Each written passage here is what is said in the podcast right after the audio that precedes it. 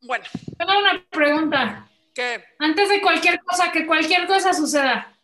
Del 1 al 10, otra vez, ¿qué tan hasta todos vayan y chinguen a su madre está? No sé cómo Yo se estoy en el 100. como ustedes no están para saberlo público conocedor, pero hoy en el chat de la burrarisca hubo un momento de pleito y catarsis en donde nada más quiero poner que De Laura... Adina contra Adina. De Adina contra mentira Adina. vil, mentira vil, de Adina contra la Margator, y donde Laura no tomó partido. Y hay un lugar especial en el infierno para aquellos que no toman partido.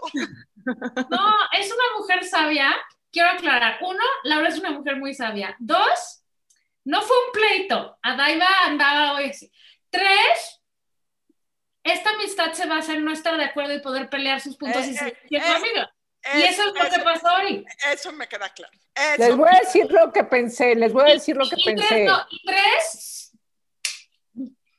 Te urge beber. sí, me urge. Lo que pensé, dije, o sea, las burras siendo las burras, güey. O sea, voy a publicar esta conversación en, el, en, en- en redes sociales.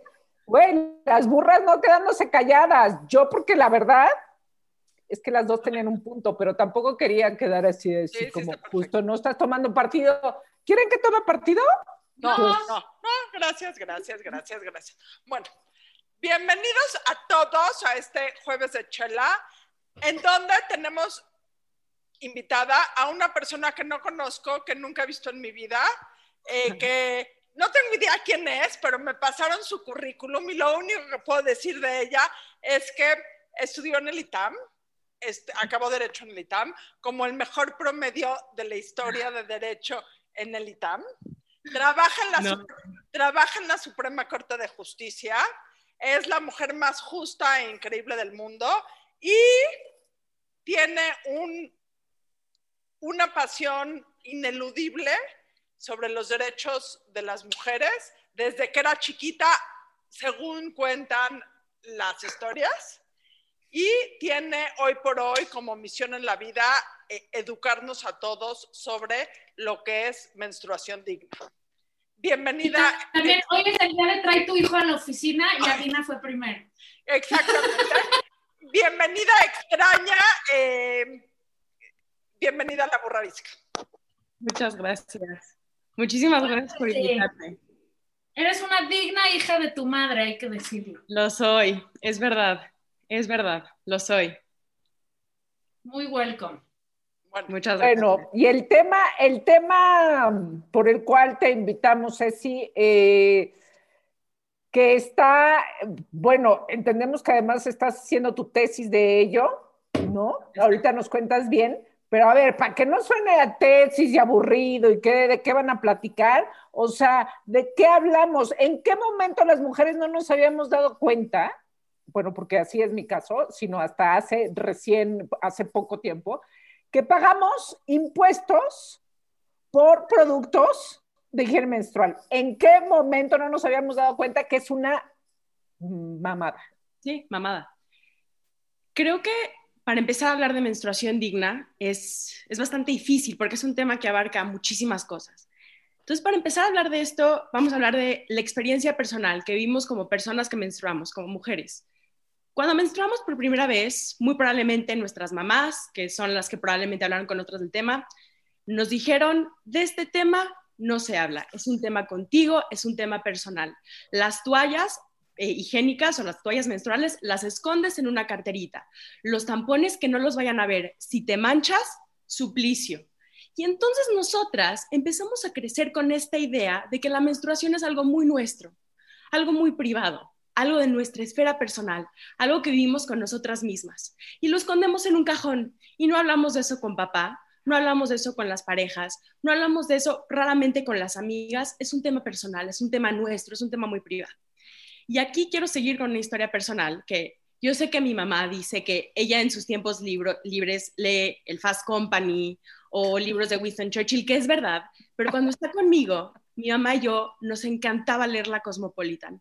Era nuestra actividad favorita, nos podíamos sentar por horas y ver qué nos encantaba. Y un día, leyendo la Cosmopolitan, mi mamá y yo abrimos, era, yo era muy chica, yo tenía a lo mejor 14 años, yo acababa de empezar a menstruar, con mi experiencia muy silenciada, muy mía, y no me quiero manchar, que a nadie sepa que me está bajando, eh, pura y virginal, yo lo que sé.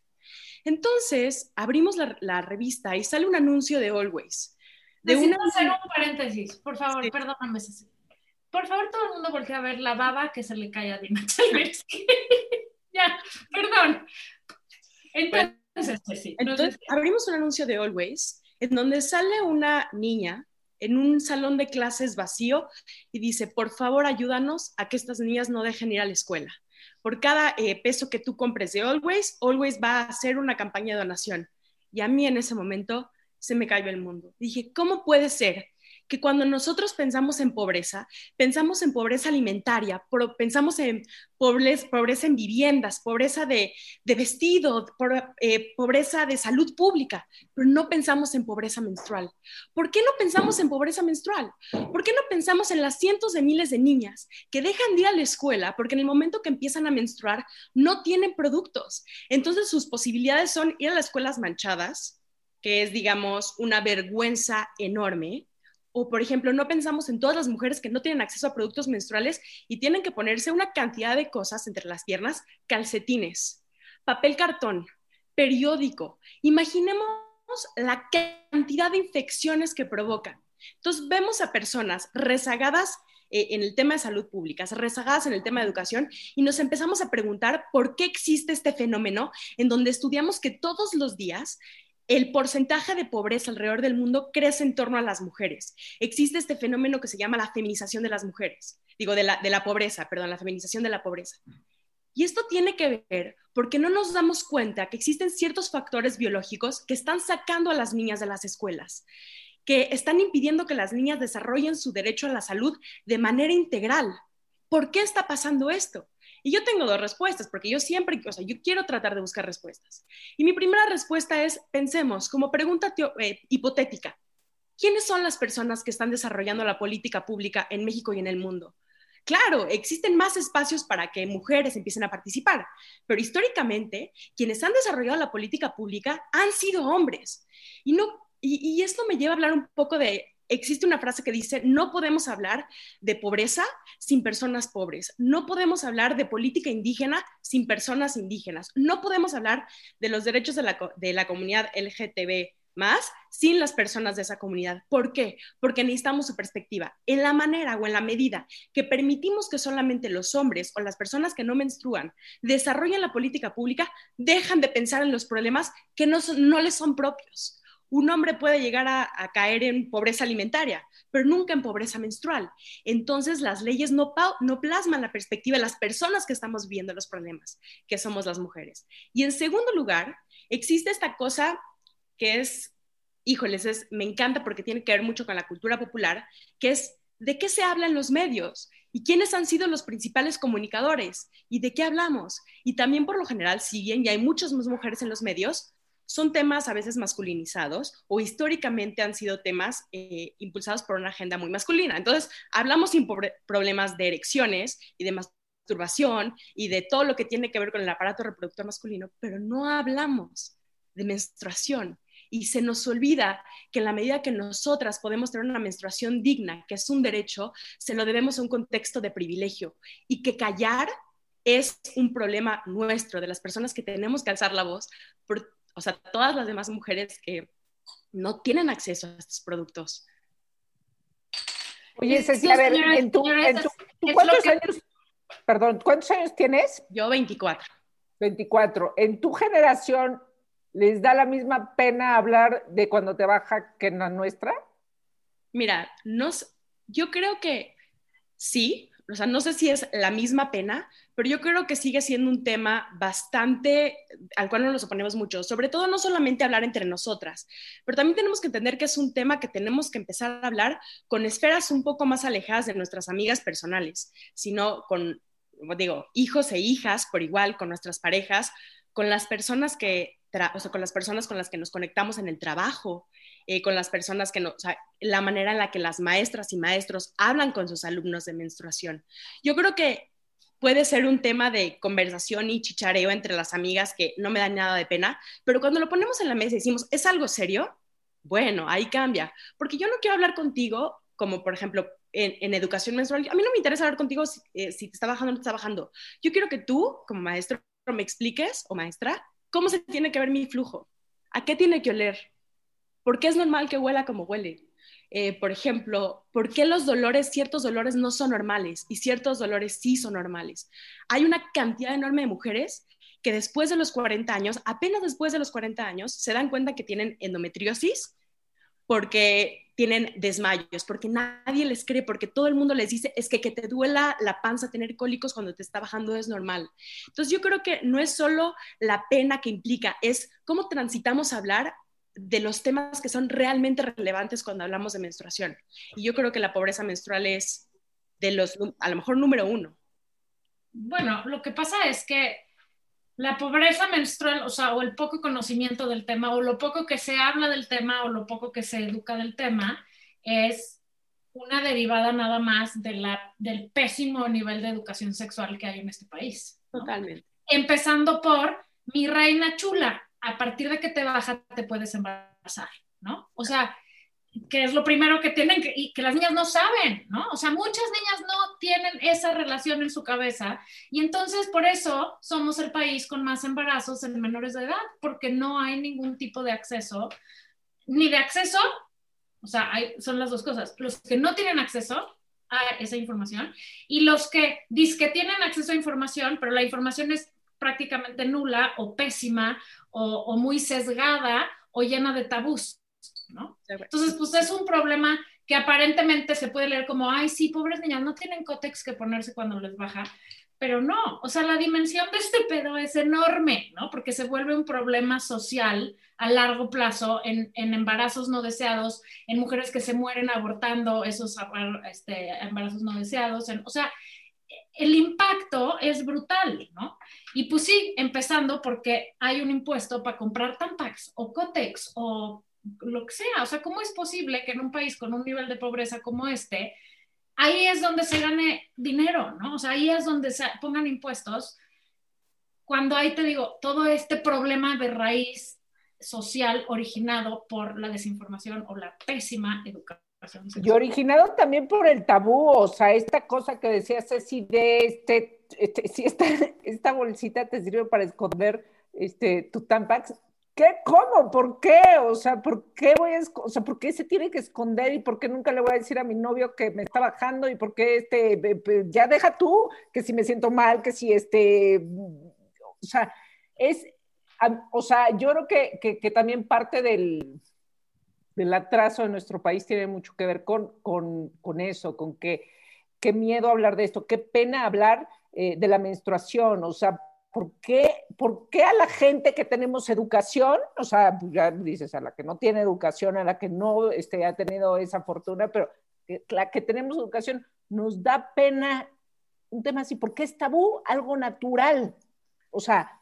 También es, una cosa generacional, ¿no? O sea... ¿Y, y, cómo, ¿Y cómo quitamos ese tabú? Pues hablando de esto, o sea, me, me parece que, que, este, ¿no? Hablar de ello es como, o sea no sé, hace tal vez 20 años no se hubieran imaginado una burrarisca hablando de esto. Y, agregaría eso, o sea, creo que cómo lo quitas, no necesariamente quiere decir que tengas que hablar de esto, o sea, hay gente, como Ceci, claramente podemos ver, que quiere hablar de esto y su misión en la vida va a ser hablar de esto y poner este tema en la mesa y eso está muy bien.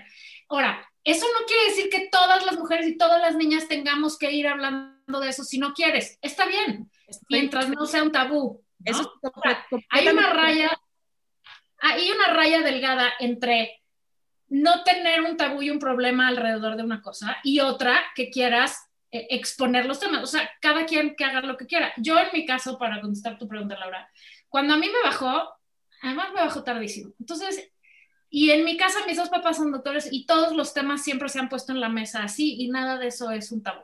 Entonces a mí me bajó, fui al baño a mi mamá, agarré unos tampax y puse en la lista del súper Tampax para Valeria y fin, así anuncié. Cuando a mi hija le bajó y mi, papá ni se enteró, ni dije, ni fue un tema, no fue un tema, pues, que tal vez también no estaba bien. Cuando a mi hija le bajó, le dije, ve y cuéntale a tu papá, ¿no? O sea, avísale a tu papá que esto pasó. Y me dijo, ¿pero por qué? O sea, ni siquiera tenía pena y tal. Le dije, porque es tu papá y es una cosa importante en tu vida y se la debes de participar, igual que como pasaste de año y te sacaste 10 y vas a ir a la fiesta de tal, ¿no? O sea, creo que ese es un poco el camino de empezarle a quitar este peso a eso. Que también tenía una amiga que el día que le bajó se la llevaron de viaje a Europa de premio. No mames, güey. O sea, tampoco. O sea, hay, hay muchas maneras ya de... eres una señorita. Exacto, entonces se la llevaron a París porque ya era una señorita. mujer. Y es, Y yo decía, Aquí- güey, qué ridiculez, ¿no? yo creo que tienes toda la razón. Hablar de menstruación constantemente no es para todos y no es para todas. Pero sí hay que tener en cuenta y sí hay que tener en la mesa que si bien la menstruación personal es un tema personal, no es un tema privado. Ojo, que, que algo sea personal es algo que yo viva conmigo, pero algo que sea privado, algo que escondo en el cajón, es algo que tengo que sacar del cajón y poner en la mesa, como hablar de temas de pobreza menstrual. Yo como, por ejemplo, soy una maestra en la escuela y no quiero hablar de, mi- de mi proceso menstrual, pero puedo llegar Claro. con alumnas y decir, oigan, quiero que sepan que en mi oficina siempre va a haber una caja de cótex, por si alguna necesita. O, por ejemplo, si yo soy directora de una escuela, decir, a ver, ¿cómo se me ocurre que en todos los baños existe papel de baño, que es una necesidad biológica, y no hay productos menstruales para las niñas que están menstruando? ¿Por qué? Se les puede ocurrir la idea de llegar a un baño que no haya papel de baño y que sea como una cuestión natural, tener tu rollo de papel de cobren. baño eh, o, o lo cobren, o tener un rollo de papel de baño en, la, eh, eh, en tu bolsa para cuando tengas que ir cinco al baño. Es lo mismo. Entonces, creo que no es solo hablar del tema, es cómo empezamos a traer la menstruación, es lo que muchas autoras llaman perspectiva menstrual. Cómo empezamos a adecuar nuestros espacios para que se adecuen a la perspectiva menstrual. Y esto es lo que pasa, por ejemplo, si, si, si, si yo sé que las escuchan muchas personas o que tienen Millones. Si vas a ver a partir de aquí, tu vida nunca va a volver a ser igual. me imagino, pero personas trabajadoras del hogar. Las personas trabajadoras del hogar, eh, un sueldo promedio a lo mejor implicaría que esas personas tienen que destinar entre el 10 y el 15% de sus ingresos en productos menstruales. ¿Qué es eso? ¿Qué es 10 o 15% de sus ingresos en productos menstruales? Y entonces a lo mejor es una responsabilidad de las personas que tienen trabajadoras, eh, eh, personas trabajadoras del hogar en casa, si yo puedo eh, tener, digamos, accesibles esos productos para las personas. O si conozco una persona que es dueña, presidenta, directora de una planta, ¿por qué no puedo tener productos menstruales accesibles para las personas que tienen que destinar entre 10 y 15% de sus ingresos mensuales en productos menstruales? ¿Qué es eso? Y ahí nos preguntamos por qué sigue habiendo una desigualdad económica entre hombres y mujeres. Y es porque la desigualdad económica ahorita está sustentada en un hecho biológico y es deber del Estado adecuar y equiparar y asentar que el piso sea parejo. Y para asentar que el piso sea parejo tenemos que poner en la mesa política ya que los productos menstruales tienen que primero. Adina, ¿Qué ¿qué le diste ¿Qué de comer a esta niña? ¿Viste ¿Qué le diste de comer a esta niña? Explícanos. Oye, Ceci, pero viste que no pasó, que no pasó, que, que, que, que en el Congreso no lo, no lo, no pasaron la iniciativa. Ahí, ahí para quiero hablar de algo. el IVA, para quitar Sí. el IVA al producto, que por, no, porque Ay. en efecto, este, pues ganamos dinero de esto. quiero hablar, quiero hablar de algo. Cuando hablamos de IVA, que es el 16% en los productos menstruales, digamos que el cambio que se hace en la persona que consume los productos menstruales es poco, ¿no? Entonces, muchas personas o muchas, muchas feministas que, que, que, que, que defienden mucho eh, la menstruación digna dicen, no es tanto por quitar el IVA, sino porque el Estado se empieza a interesar en temas de menstruación, porque las mujeres llevamos menstruando desde que existe la humanidad. ¿Cómo puede ser que en el 2021 no haya una ley que hable de menstruación? Y entonces yo la verdad reconozco la iniciativa del IVA, me encantaría que pase, pero algo que tenemos que rescatar es que ya se está hablando de esto. Y ya se las negaron, entonces ya hay legisladoras con esto en la cabeza diciendo, yo no me voy a cansar hasta que esto pase. Y para ahí vamos. Y entonces es, y, y digo, yo siempre me peleo. sí, pero ¿y en otros países sí existe eso? ¿Cómo es en otros países? Bueno, en otros países, por ejemplo, en, en, muchos países de Europa ya son gratuitos, en países de África no se cobra IVA y para las personas que no pueden tener acceso son gratuitos. Por ejemplo, Kenia fue uno de los primeros países en el mundo en quitar el IVA de los productos menstruales. Malasia, eh, Ahorita no sé si escucharon de Escocia, Nueva Zelanda. Escocia los hizo gratis, ¿no? Gratito, y también Nueva Zelanda, sobre todo en escuelas. Estados Unidos lo que tiene es muchas iniciativas en universidades en donde los productos menstruales son gratuitos. Em, y el punto es poco a poco empezar a introducir esto en la agenda, evidentemente primero quitando el impuesto, diciendo esto es una carga injusta, para que después entendamos que el impacto de que las mujeres y las personas que menstruan no tengan acceso a esto es un punto esencial en la falta de desarrollo económico de esas personas. Y, acá ya les voy a contar una historia que cuentan en un libro que me encanta, que se llama, eh, o sea, los periodos eh, siendo públicos, Periods Gone Public, de, de una autora que se llama Jennifer Weiss y que habla de una historia que dice así, imagínate que estamos en una clase sentados, mitad niños y mitad niñas. Se para el maestro y dice, hola, todas tienen una hora para hacer el examen. Y una niña se da cuenta que empieza a menstruar y dice, pues necesito ir al baño, me voy a manchar toda, no, o sea, me agarró de sorpresa. Entonces la niña se para y le dice al maestro, ¿puedo ir por, o sea, tengo un problema, ¿puedo ir? Por el tiempo que te tardes, es el tiempo que pierdes de examen. Entonces la niña va y va al baño y se da cuenta que no hay nada. Y va a la enfermería, que está del otro lado de la escuela, y corre y habla con la enfermera. Entonces lo que la enfermera le da o el enfermero le da, va, regresa y ahora la niña tiene 30 minutos para hacer el examen. Y me encanta esto porque es la analogía micro de lo que pasa macro. Tenemos las mujeres, digamos, una cuestión hipotética, 30 minutos para hacer el examen, porque no existe esta condición de pensar que existe una desigualdad derivada de que no tenemos acceso a productos menstruales. Y digo, yo tengo acceso a productos menstruales, siempre he tenido acceso a productos menstruales y eso habla de que en un país en donde los derechos son privilegios, las personas que van a seguir avanzando son las personas que tienen privilegios. Y nuestra obligación como personas privilegiadas es decir, ¿qué vamos a hacer nosotras? y nosotros para que este país empiece a ser un país de derechos y deje de ser un país de privilegios, ¿no? Oye, sí, y pusiste también en Twitter un ejemplo de, o sea, a ver, los medicamentos, igual alguien no lo tiene muy presente, los medicamentos y las medicinas, digo, y, la comida, los alimentos, no pagan impuestos, no se les pone el IVA.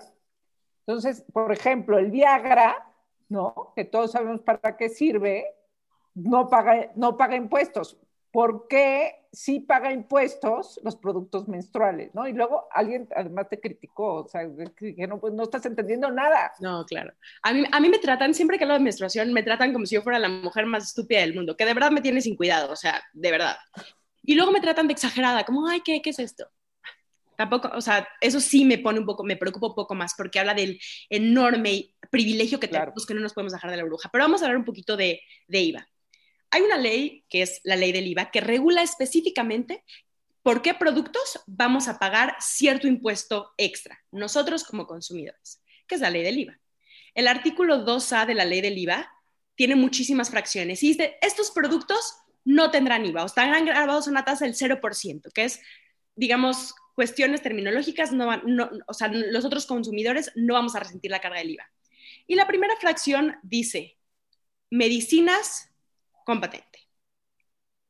Y el Viagra es una medicina con patente. Entonces el Viagra no graba IVA, o sea, no tenemos que pagar IVA por tener Viagra. Aquí yo no tengo ningún problema, o sea, yo creo que nadie tiene problema con las elecciones, o sí, no sé. Pero bueno, mi punto es, ¿cómo puede ser que un producto que está principalmente destinado para elecciones, y yo sé, se me, me saltó una parvada de, bueno, no, muchas personas a decirme, sí, es que el Viagra también se usa para cuestiones del corazón, de la presión, y estoy de acuerdo, por eso mi punto no es que el Viagra no tenga IVA o que no grabe IVA, sino por qué podemos pensar o por qué no cuestionamos que el Viagra no tiene IVA, pero no nos ponemos a cuestionar que los productos menstruales sí. Y no es porque los productos menstruales sean medicinas, es porque los productos menstruales son una necesidad básica. El punto del 0% de la tasa del IVA no es solo a medicinas, es productos que representen una necesidad básica y fundamental. Y entonces mucha gente me dice, ay, Ceci, pero es que el papel de baño tampoco tiene IVA. Digo, el papel baño sí tiene IVA, entonces, ¿qué? ¿También es un producto básico? Sí, pero yo les pregunto, ¿a qué oficina de gobierno han entrado que les tienen que autorizar la entrada al baño o a una iglesia o a una escuela y no hay papel de baño? ¿A dónde? ¿A qué restaurante? ¿Baño de metro? ¿Baño de algún baño público? No han visto papel de baño. Entiendo, tiene IVA, qué terrible, me encantaría que no tenga IVA porque también es una necesidad básica, pero no existe la misma restricción de acceso al papel de baño que a productos menstruales. Cotex, Yuba y Cotex, que es una, creo que es la parte de tampones que tiene Cotex o una, o, una marca aledaña a Cotex, hizo un estudio en Estados Unidos acerca de cuando tú le das una lista a una persona para donar a, digamos, a shelters de personas sin hogar productos, solamente el 6% dona productos menstruales. El 6% dona productos menstruales, solamente. ¿Me entiendes? Entonces, no es solamente que el papel de baño sí tenga ello, es qué tan accesibles son estos productos. Y no lo son. Y por eso queremos quitar el IVA. No, y, no es nada más un tema de accesibilidad, que sí es, ¿no? Pero yo creo que el primer punto es, ni siquiera lo tienes en la cabeza. O sea, a ver, no te vas más lejos. Cuando hay cualquier colecta de lo que sea, porque hubo un temblor, porque hay una inundaciones, porque lo que sea, que te dicen, manda cosas, y yo la primera lista lo digo ahorita, jamás se me había ocurrido ir y comprar Cotex. Cosa que ahora voy a hacer cada vez, ¿no?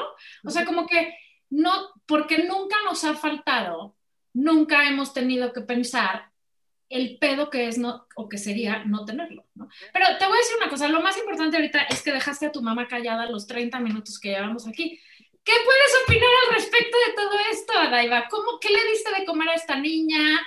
¿Cómo hace uno para para criar cuervos así, sin que te saquen los ojos, sino que al contrario se los saquen a los que hay que sacar? ¿Qué se hace? No sé cómo sobrevivió todos los errores que cometí de mamá y salió así, te lo juro, es un milagro. Dios, Dios existe porque salió así a pasar de esta mamás. La verdad es que te voy a decir la verdad. La he oído hablar una y mil veces de este tema porque se pueden imaginar que es lo que se toca en la mesa. Sí, e, Esto es una comida normal cualquier día en casa de Adina y Así pasa. Pero hay, pero hay tres personas más involucradas. Y me siento profundamente orgulloso. Profundamente. Cada vez que la oigo me siento más orgullosa. Entonces no tengo absolutamente nada que decir. No, les voy a contar. Pues, Ceci, ok, que, que apoyas, apoyas, la moción, supongo. Ahora, Ceci, este sería un excelente momento en tu vida para decir que tu mamá no te compre un perrito y que te lo compre. Ah, sí, eso, eso. A lo mejor por eso salí así, a lo mejor por eso. Pero no, yo, les, voy a, les voy a contar una historia mucho de mi mamá. Como ustedes saben, mi mamá y yo si algo es, es que platicamos de todo y nos contamos todo y a la primera persona que le cuento todo es a mi mamá. Veces mi mamá me dice, no sé si por favor ya no, eso ya no me cuentes, no lo cuentes, pero así. Y siempre que le cuento, ma, no sabes, estoy hablando con un chavo y me hace, ay, sí, y ya hablaste de menstruación, lo que tú dices acá de menstruación. Y yo, ma, sí, obvio. Y entonces e, es eso, o sea, no es, para mí no, para mí no es un tema solamente, o sea, que sí hablo con todas las personas que conozco, pero para mí es un tema que yo lo siento como mi más profundo, es, como mi despertar de decir cuánto tiempo estuve sin darme cuenta que esta es una implicación de pobreza terrible que tiene resultados terribles y qué podemos hacer para empezarlo a hablar, ¿no? y la verdad es que agradezco infinitamente, primeramente a mi mamá, porque me aguanta todas, todas, todas, todas. Y no solamente eso, yo salí así porque yo he escuchado a una mujer hablar de estos temas y hablar de todas, eh, la defensa de todas las causas justas y no tan justas que se puedan imaginar, perdidas y no tan perdidas. Y, y crecí en eso. Y yo creo que nuestro compromiso como personas no es casarnos con todas las causas. A lo mejor hay causas que no te incendian el alma, pero es encontrar una causa y ver qué puedes hacer por ella, ¿no? Y yo creo que para mí entrar en este mundo de, no, no, no, no sé si es activismo, pero de realmente informarme y poder informar con lo que yo tengo a las demás personas, me hace saber que a lo mejor el día de mañana ninguna niña va a tener que ir a la escuela porque está menstruando pero en efecto, has dicho una cosa muy cierta, o sea, eso lo aprendiste en tu casa porque lo aprendiste en tu casa, o sea, es, es, ahí esa señora del pelo rosa, algo, algo tiene que ver en esto y en, y en esta, eres, eres una abogada de pe a pa, o sea, así, completita, pero, pero en efecto el, el, el empuje y la pasión y el tema, el tema abordado me parece extraordinario. O sea, eh, sí es increíble que, que las niñas dejen de ir a la escuela, ¿no? Los días que están menstruando porque no pudieron comprar este, eh, productos menstruales. Es terrible y eso sucede en México, en muchos otros países, pero en México, y me parece que si, que si de este lado la ciudadanía no presionamos, pues eh, ahí en el Congreso va a estar complicado que nos, que nos hagan caso, ¿no? Entonces es Por fortuna tenemos a Ceci, vamos a, estoy segura que con Ceci a la cabeza de eso, este, las, la hija de Ceci no va a tener ese problema. Le van a regalar así y hay muchísimas, o sea, e, eso sí me impresiona, entrando a este mundo te das cuenta que hay muchísimas personas luchando por, por esto y es increíble encontrar a esas personas dentro, dentro de, de, de, de una comunidad. Y, y mm, algo más les iba a decir. Ah, por ejemplo, no, es que no solamente es una cuestión educativa, no es una cuestión de que hay muchísimas familias alrededor del mundo que son monoparentales, sobre todo de mamás solteras, en donde cuando esas mujeres que tampoco tienen acceso a productos menstruales no van a trabajar, dejan de percibir el ingreso de un día, que eso puede implicar la comida de un día. Entonces, estas cosas de verdad te vuelan la cabeza, porque te das cuenta que no tener productos menstruales no solo mancharte, es puede implicar dejar de comer. O sea, es una cuestión que se vincula con un ciclo perpetuo de pobreza que tiene que parar. Tiene que parar.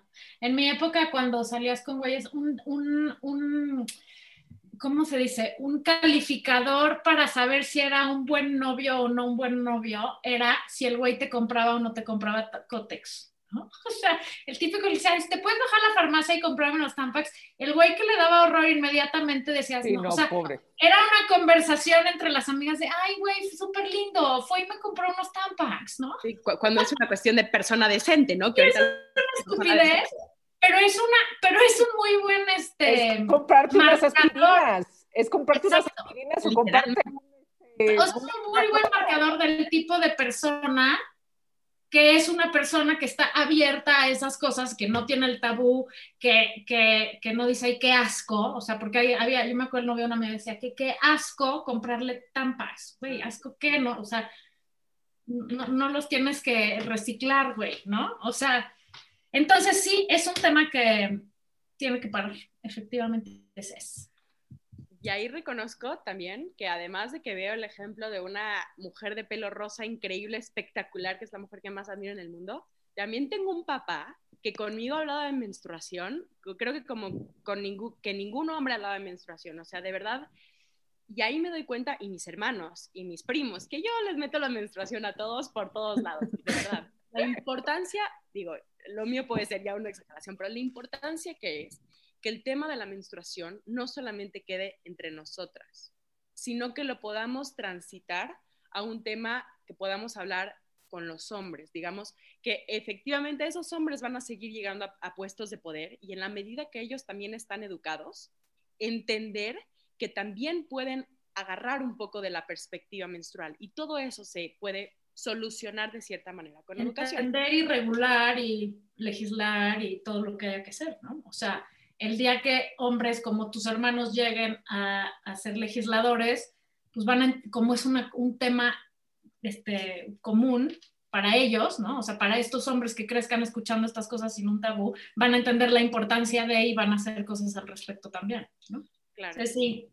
¿Quién tiene ondita? Dinos. Porque la pregunta incómoda tiene que dejar de ser la menstruación, eso nos queda claro. Pero ¿quién tiene ondita? Pero ¿quién tiene ondita? Ok, a mí me fascina me encanta. Tengo diferentes, pero por ejemplo, el actor de Bridgerton. Pues, pues es que las peras dan peras, güey, ¿qué esperaban? Exacto. Tendrás una lista interminable, seguro. Yo sí, yo sí tengo una lista, una lista genuinamente. ¿Compartes las gentes de la ondita con tu mamá o no? O sea, es un tema recurrente entre ustedes. Y yo somos las campeonas universales y mundiales en identificar la ondita. O sea, ¿se habla más de ondita que de menstruación en tu casa? No, no, no, no, cañona. No, sé, ma, muchas veces sí, y además mi mamá y yo ya tenemos como, estamos como mimetizadas, ya tenemos como una conexión cabeza a cabeza de si estamos en un lugar, bueno, antes de pandemia y veíamos pasar a una persona que nos parecía que tenía ondita y ya, ya sabíamos, estábamos conectadas, lo teníamos, lo teníamos conectado. Yo no te puedo explicar la cantidad de, de, de, meseros que mi mamá y yo solo de vernos, solo de vernos. Y solo se perfectaba la mirada de mi papá y nos decía, ay, no sé, ¿qué hacemos? Así es, ¿no? Bueno, ¿quién tiene? ¿Quién tiene? Sí. ¿Quién tiene ondita? Bueno, a mí me gusta el actor de Bridgerton. Me gusta, digo, no me voy a meter en si me gusta su política o no me gusta su política, porque a mí se me hace que Obama tiene ondita. Digo, no es que, que estoy de acuerdo con, no, no, no, no es una inclinación política. Se me hace que, hoy, ¿quién más? Bueno, a mí ustedes saben que me gusta mucho eh, Aquaman, me encanta Aquaman.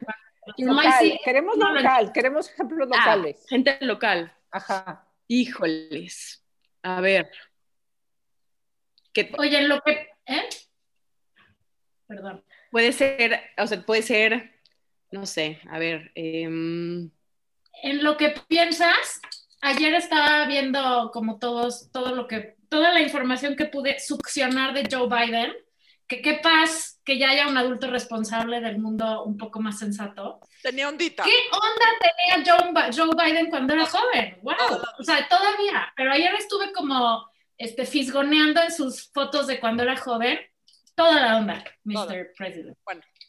A ver, Cés, ¿ya pensaste? Última oportunidad. Uno, un, local. Es que sí, a lo mejor son tantos que... uno, uno no local, hombre, el que quieras. Di. Mi papá. Uno de tu edad. ha sido mencionado como posible. Mi papá, sí. Es... Uno de tu edad. Uno de mi edad. Porque sí, porque siempre decimos los de la nuestra. Pero tiene que ser famoso. Bueno, que lo conozcamos. Si no, pues no tiene chiste. Bueno, a mí se me hace que. ¿Saben quién es J Balvin? Sí, señor a mí se me hace que él tiene ondita. Es mi estilo, ¿no, ma? Es tu estilo. Bueno, por lo menos cada una tiene su estilo y no van a estar peleando por el mismo. No, no vamos a tener que estar peleando por el mismo, exactamente. Porque Adina y yo sí peleamos por los mismos. Y por otras cosas. ¿cómo y por otras cosas, pero luego nos queremos igual y nos mandamos mensajes de amor. Bueno, Cés, ahorita te veo, mami. Gracias, gracias. gracias. Este, Ceci, ¿nos puedes pasar tus redes sociales, por favor? Sí, claro que sí. Mi Instagram es Ceci Kalach y mi Twitter, que ahí es, en mi Twitter sí tuiteo bastante sobre menstruación y derechos menstruales, es Kalach Ceci, K-A-L-A-C-H, Ceci, C-E-C-I. Muchas gracias. Gracias, por venir a instruirnos. Gracias. mil gracias por invitarme. De esa brillante manera. Mil gracias por invitarme. Me encanta estar con ustedes, que además las admiro y además las quiero mucho.